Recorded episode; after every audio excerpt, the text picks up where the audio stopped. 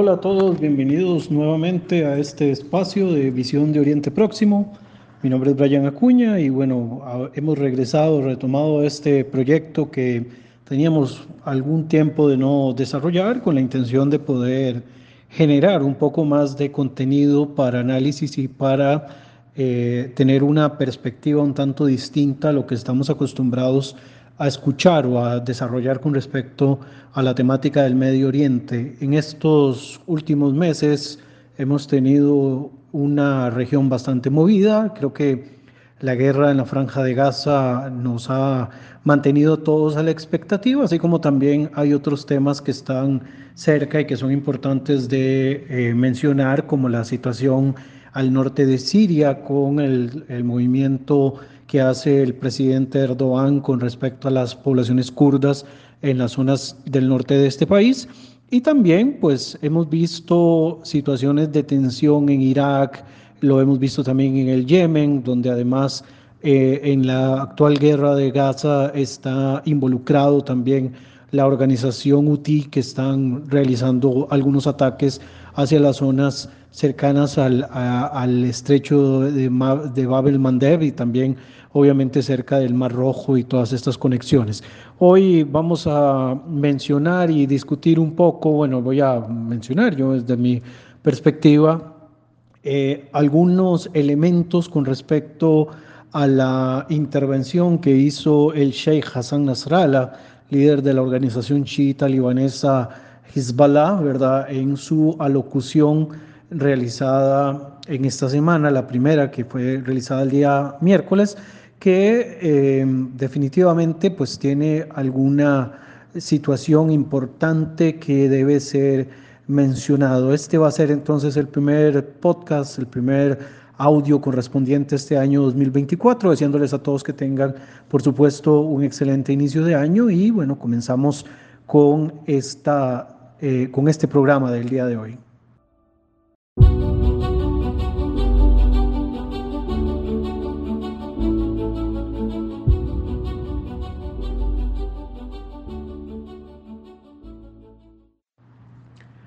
Como señalaba al inicio, vamos a tener una mención con respecto a esta primera eh, manifestación que hace el Sheikh Hassan Nasrallah en su presentación a cuatro años del asesinato del líder de la Guardia Revolucionaria de Irán, Hassan Soleimani, quien eh, fue alcanzado por un ataque coordinado por tropas estadounidenses en territorio iraquí en el año 2020 y que bueno, hoy eh, el día directamente 3 de enero del, del presente año eh, se cumplieron cuatro años desde este ataque realizado por las tropas estadounidenses y eh, pues se une a otra circunstancia importante y es que el pasado 2 de enero se dio la muerte de Saleh al-Aruri, quien era número 2 de la organización islamista palestina Hamas, quien estaba eh, pues, residiendo en el Líbano y que junto con otros miembros del Buró y del Brazo Armado Palestino eh, mueren en un ataque realizado con un avión no tripulado que se señala que fue realizado por el Estado de Israel, aunque esto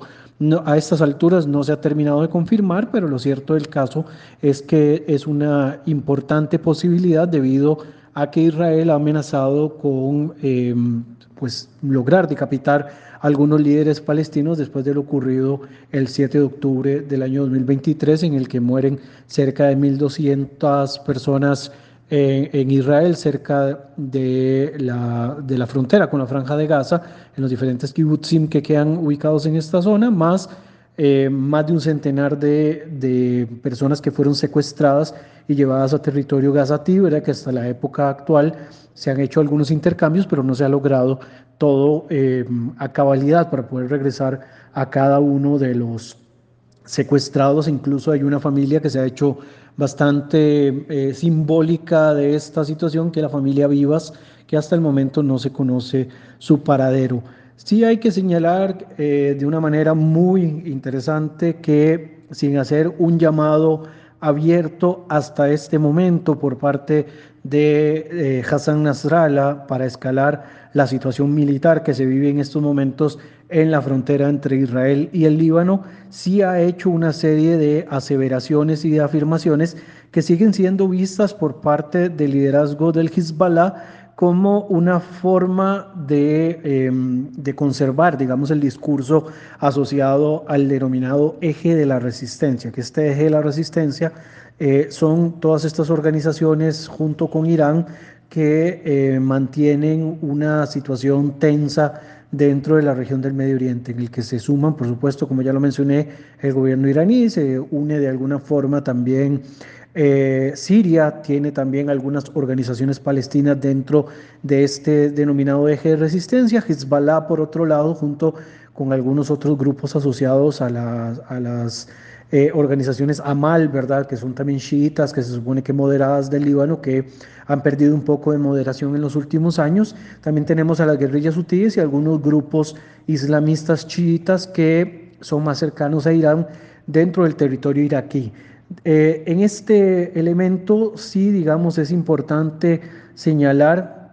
que en el caso de esta escalada, ¿verdad? Que es una escalada que tal vez no les compete directamente, pero que al haber sido golpeado eh, territorio libanés, ha sido muy enfáticos eh, por parte de, Hassan Nasrallah y de los líderes de la organización chiita en este país, de que si el Líbano es agredido, ellos como organización van a ir hasta el final con la respuesta sin mediar, digamos, ningún tipo de, de cuestionamiento ni nada más, ¿verdad? Eh, este pronunciamiento también ha sido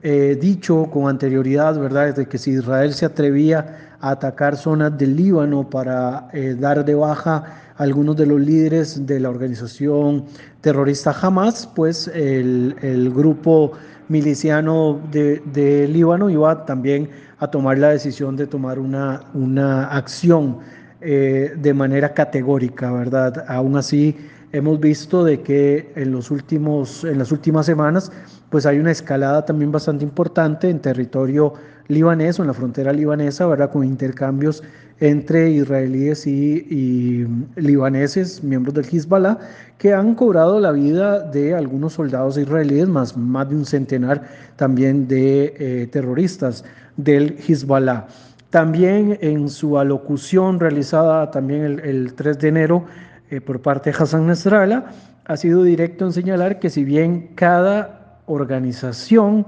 puede pertenecer al eje de la resistencia, cada uno de estos va a actuar conforme a sus propias agendas o sus propias, eh, a sus propios intereses. Por lo tanto,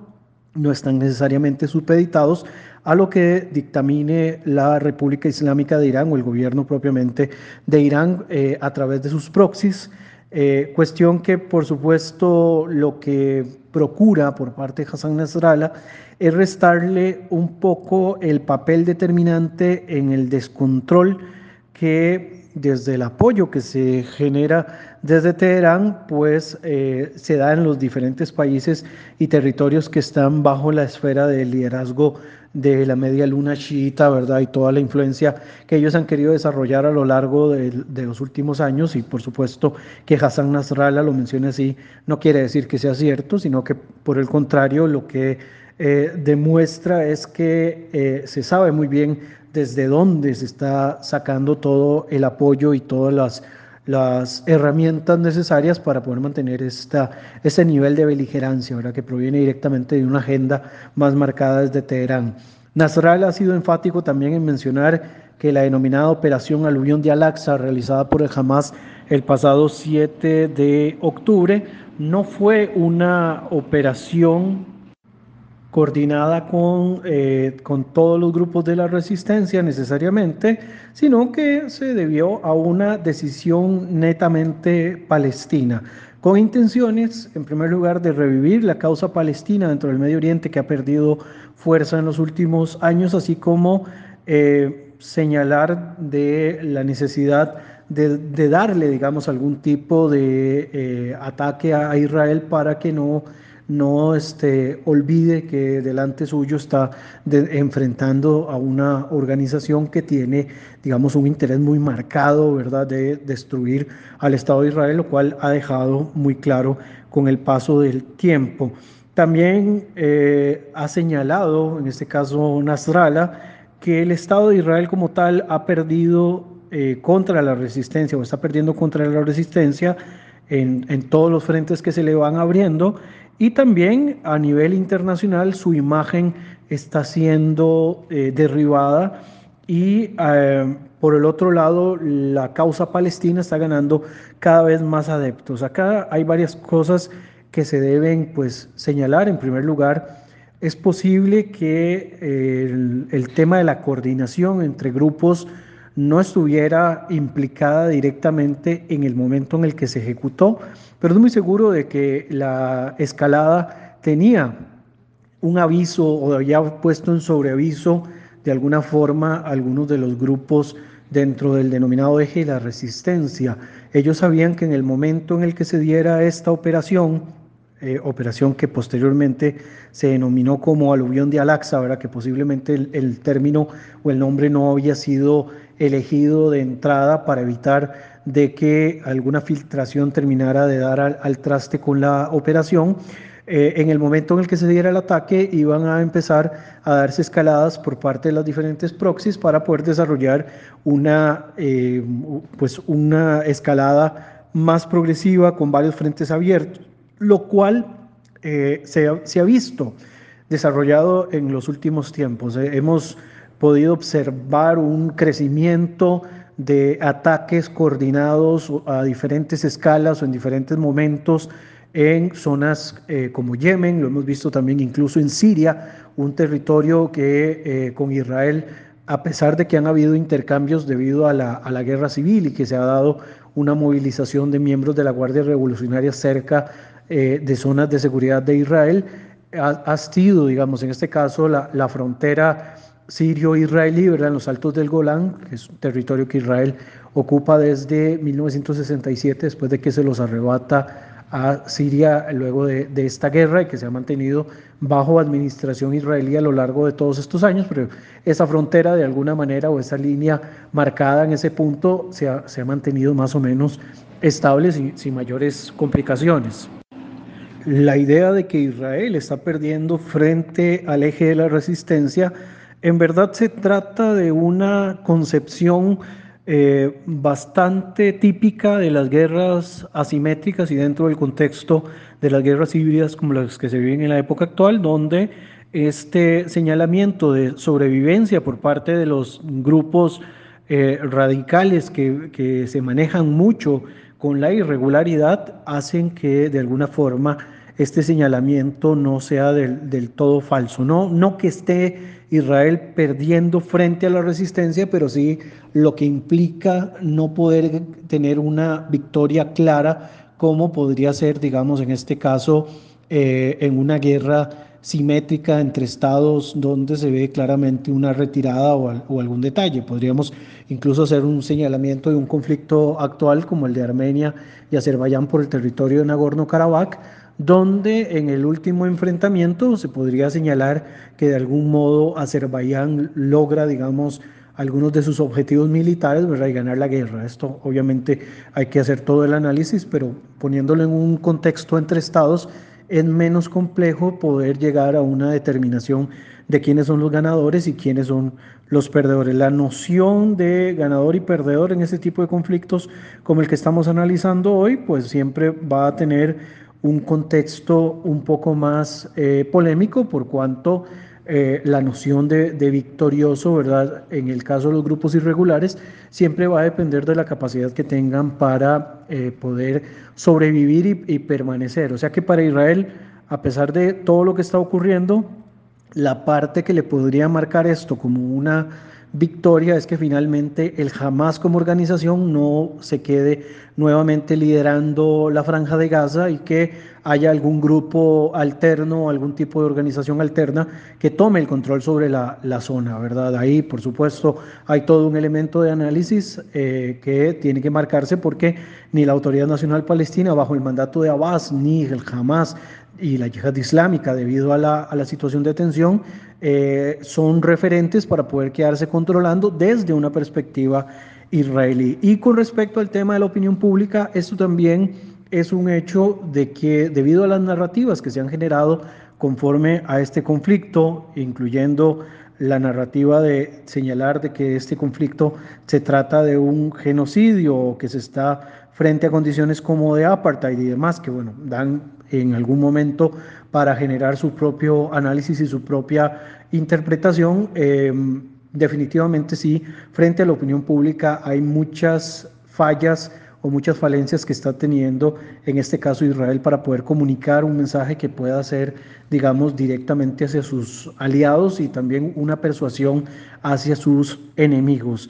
Además, eh, también volviendo al discurso, a la locución de Hassan Nasrallah y este breve análisis que estamos realizando al respecto, señala a Nasrallah que lo que ha ocurrido en los últimos tres meses cambiaron los procesos de normalización que se han estado llevando adelante y también algo que he mencionado, ¿verdad?, con respecto al tema de la narrativa y que ahora se ha visto desde una perspectiva militar, la idea de la persuasión israelí se derrumba, por lo menos en la imagen, eso menciona él, de que se derrumba. Yo creo que esto es una, una exageración para tratar de darle ánimos a los grupos de resistencia que los escuchan. Recuerden que en todo este tipo de alocuciones hay dos tipos de discurso, el discurso que va dirigido hacia el público en general, sea, el público no árabe que está escuchando esto, y el consumo interno, ¿verdad? Entonces van a haber guiños hacia diferentes posiciones, evidentemente como el grueso de los que van a escuchar el, discurso y que a ellos les interesa son de sus propios eh, grupos aliados, pues muchos de los guiños que ellos van a generar son guiños absolutamente enfocados a la idea de que están saliendo victoriosos o, que se están haciendo, digamos, grandes en cuanto a, sus, en cuanto a su perspectiva. Dice entonces que la idea de persuasión israelí se está derrumbando y que ya no genera mayores efectos en Yemen, Siria, Líbano, Irak y los territorios palestinos, por lo que han recurrido a la necesidad de utilizar la persuasión proveniente de los Estados Unidos, eh, quedando, digamos, en evidencia la debilidad israelí en, en, otros campos, no solo en el campo militar, sino incluso en el campo de la inteligencia. ¿verdad? Este tema de la inteligencia incluso hace una alusión a los ataques del 7 de octubre debido a lo que, a lo que ocurre, ¿verdad? Porque la cantidad de muertos y la forma en la cual logran penetrar los sistemas de defensa definitivamente marcan de que hubo una, una situación ahí un poco anómala. Eh, lo que ha ocurrido el 7 de octubre, señala Nastrala, ha debilitado a Israel y ellos, es decir, el Hezbollah, han logrado realizar cerca de 700 operaciones contra Israel desde el 8 de octubre, lo que demuestra que si tienen la capacidad de poder extender un conflicto con bastante tiempo y eh, con un desarrollo bastante ampliado y por lo tanto pues es definitivo una necesidad de poder eh, entender qué es lo que está ocurriendo. También ha mencionado que en el caso de lo que ocurre actualmente en Gaza, no va a haber una victoria rápida ni clara. Esos dos términos son bastante importantes porque Israel mismo ha augurado de que esta no será una operación rápida, sea que esto se puede extender bastante tiempo y esto deteriora la imagen de Israel en cuanto a las capacidades y las presiones que pueda recibir de sus aliados, ¿verdad? Entre más tiempo se extienda el conflicto, pues más presiones va a empezar a recibir de sus propios aliados con la intención de que Israel repliegue tropas y se devuelva a una posición anterior. Ahí sí sería, digamos, un gran problema para Israel porque si de plano termina quedando alguien asociado al Hezbollah, al, Hamas en el liderazgo, pues definitivamente toda la operación y toda la, e incluso la destrucción de infraestructura que se logró destruyendo túneles y, otros lugares que incluso eh, estaban involucrados, edificaciones civiles que fueron destruidas por las conexiones con los túneles o las operaciones militares como tal, pues terminarían siendo un gran fracaso y lo único que le pesaría a Israel son la cantidad de bajas que se contemplan en el conflicto, números los cuales han sido fuertemente manipulados por quienes dan los datos, que en este caso es el Ministerio de Salud de la Franja de Gaza, que está administrado directamente por Hamas. Eh, también señala que nadie en la entidad sionista, como le llama en este caso Hassan Nasrallah, a Israel, podrá decir que lograron ganar la guerra, habrá algo muy parecido este discurso, las ideas de lo que se pronunciaba en el año 2006 cuando Israel realiza su segunda operación contra el Hezbollah en el Líbano y donde al tener que replegarse, pues termina siendo visto como una gran derrota para Israel. Y esto marcará a la opinión pública israelí, por lo cual los propios ciudadanos no sienten confianza en el Estado de Israel ni tampoco en las Fuerzas Armadas, según, digamos, la perspectiva de Nasrallah. Eh, y por esta razón algunos han decidido huir del país. ¿verdad? Es también para consumo interno. Eh, en estos momentos el gobierno de Israel, si bien pues hay una marcada diferencia política muy importante que tiene el, eh, en Israel debido a la reforma judicial, a los temas asociados con Netanyahu, el conflicto del 7 de octubre logró más bien unificar fuerzas políticas que en Israel estaban en una clara oposición y que los estaba llevando incluso en las posiciones más extremas a la posibilidad de un enfrentamiento civil bastante importante. Al final, el conflicto del 7 de octubre, pues de alguna manera suma réditos en positivo para reunificar la opinión pública de la ciudadanía israelí, ¿verdad? Que ven en cada conflicto de esta envergadura un grave riesgo a la posibilidad de ser exterminados, ¿verdad? Y, debido a esta situación, pues esta noción de que los propios ciudadanos no confían en el Estado es, es un poco exagerada. Por supuesto, habrán algunos que viendo las circunstancias han tomado la decisión de partir, pero no es el grueso de la población y no es, digamos, una cuestión determinante en estos momentos. De acuerdo con Nasrallah, esto demostraría que no existen vínculos reales de los judíos con la tierra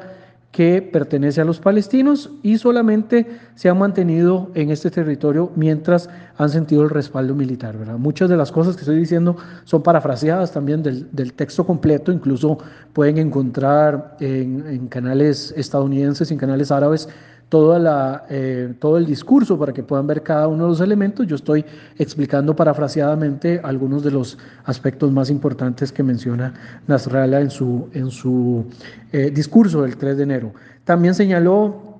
una frase que iba dirigida propiamente al mundo árabe, ¿verdad? Y que, por su contenido en Occidente tal vez no lo tengamos muy claro y que decía algo así como que si eres débil, el mundo no va a llorarte, eh, un detalle, digamos, eh, importante en este sentido porque las muestras de debilidad dentro del mundo árabe son mal vistas, ¿verdad? Esta cuestión de la debilidad siempre es visto como una, una cuestión que no puede ser eh, algo que, que, se tolere dentro del mundo árabe porque en, el, en las muestras de debilidad pues siempre va a haber una fuerza que se imponga y que termine imponiendo sus propios criterios, ¿verdad? Esa es una de las grandes razones por las cuales Israel se ha mantenido a lo largo del tiempo, porque se ha podido mantener y, ver como un elemento fuerte delante de eh, un, montón de gobiernos árabes que tienen toda la disposición para destruirle, ¿verdad? La muestra de fuerza, al final de cuentas, sí es persuasiva y por lo tanto también esa idea de la disuasión y de la persuasión eh, es, ha sido muy insistente dentro de este discurso de Nasrallah. Y junto con el tema de la debilidad, ¿verdad? El, el tema de la deshonra, eh, que también es otro elemento de choque dentro del mundo árabe y que hace que, que existan tensiones de, largo, de larga data, ¿verdad? La idea de que eh, la deshonra contra un grupo árabe, contra alguna tribu, alguna organización, hace que esta muestra de cuestiones sobre la eh, debilidad sean todavía mucho más eficientes. El Sheikh Hassan Nasrallah mencionó que los siguientes pasos en su lucha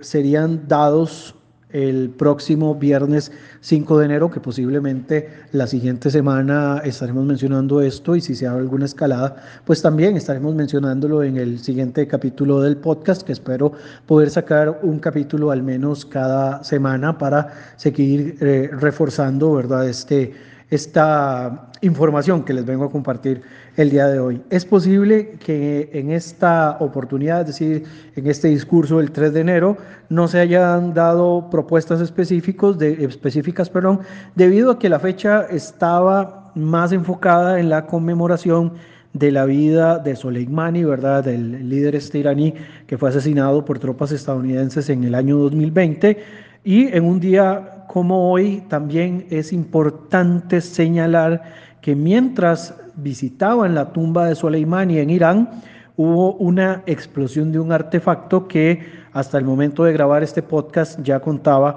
con más de 200 personas muertas, ¿verdad? Un atentado que si bien se le ha querido endosar a Israel, no es el, modus operandi directamente de Israel, ni siquiera del Mossad o de, Kidon, eh, que es este, el brazo ejecutor de, Mossad, de la inteligencia israelí, pero se le ha querido endosar a Israel. Algunos mencionan de que se trata de algún opositor al régimen que hizo el ataque. Eh, esto quizás también pospuso la posibilidad de, mencionar algunos pasos a seguir en la, la situación, porque también está muy fresca la, muerte de estos eh, personajes del mundo palestino, ¿verdad? Donde, por supuesto, Saleg al-Aruri es el principal eh, cabecilla de los, del ataque que ocurre el 2 de enero y por supuesto que entre el 2 y el 3 que han ocurrido cosas importantes tanto en Líbano como en Irán, eh, hablar de la situación propiamente, de, cuáles son los pasos a seguir por parte de Hassan Nasrallah y el, y el Hezbollah, pondrían alerta a Israel de una manera muy categórica y cualquier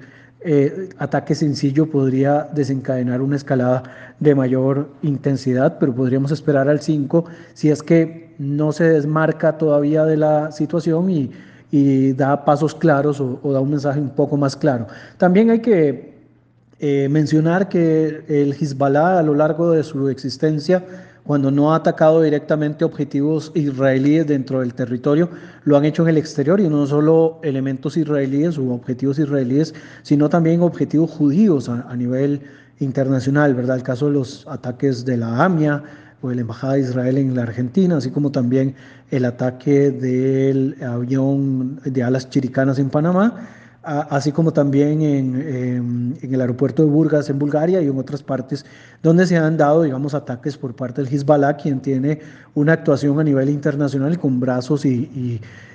tentáculos que se extienden a lo largo de diferentes países del mundo, por lo tanto no es necesario de que, de que el conflicto eh, permee o escale únicamente a nivel de la frontera eh, israelí-libanesa. Debido a todo esto, bueno, el discurso del viernes podría ser llamado, un llamado a una escalada mayor o podría mantener la misma retórica que ha preservado hasta este momento el líder chiita. Lo cierto del caso, y ya para cerrar la columna de hoy de Visión de Oriente Próximo, agradeciéndoles por estar escuchando en esta, en esta nueva, eh, en este nuevo, digamos, este año en el cual retomamos este proyecto y que esperamos se extienda por, por bastante tiempo. Bueno, ya digamos para ir cerrando, podemos decir que los riesgos de una escalada que abra un frente directo en el Líbano está entre los riesgos más importantes que existen hasta este momento, pese a que Hassan Nasrallah menciona que no todo gira en torno al liderazgo de Irán. Lo cierto es que parte del discurso no lo compra ningún otro líder de la zona, ¿verdad? Incluyendo, recordemos que la Liga Árabe considera al Hezbollah como una organización terrorista, por lo tanto hay que entender de que eh, incluso en el mismo mundo musulmán del Medio Oriente, que no sea Irán, eh, lo que diga el Hezbollah no es tomado o es tomado con pinzas, ¿verdad? Y con mucho cuidado directamente lo que ellos hayan querido decir. Y si hay algo que ha contenido esta participación más frontal del, del Hezbollah en los últimos tiempos, que se ha venido rearmando desde el año 2006, cuando fue la última operación de Israel contra esta organización. Lo cierto del caso es que no existe una orden directa eh, de, la, eh, de, la República Islámica en estos momentos y no ha habido, digamos, un ataque directo de la organización islamista hasta este momento, pero definitivamente las posibilidades de que esta escalada eh, aumente podría ser, digamos, un elemento que se, se, estaría presentando en los próximos días. Hay que entender de que ya la escalada abrió otros frentes, tanto en Yemen como en Siria e Irak, donde se han dado algunas escaramuzas y ataques con eh, cohetes o se han dado intentos de ataques con aviones no tripulados. Y en el Líbano ni se diga, que es donde hay otro frente un poco más activo y una zona más caliente en el norte de Israel. Y este podría ser el siguiente paso en esta estrategia que, como ya les dije, está planeada desde antes del 7 de octubre anterior y es a partir del 7 de octubre que se ha tratado de mantener en una crisis constante en diferentes niveles de tensión con la eh, posibilidad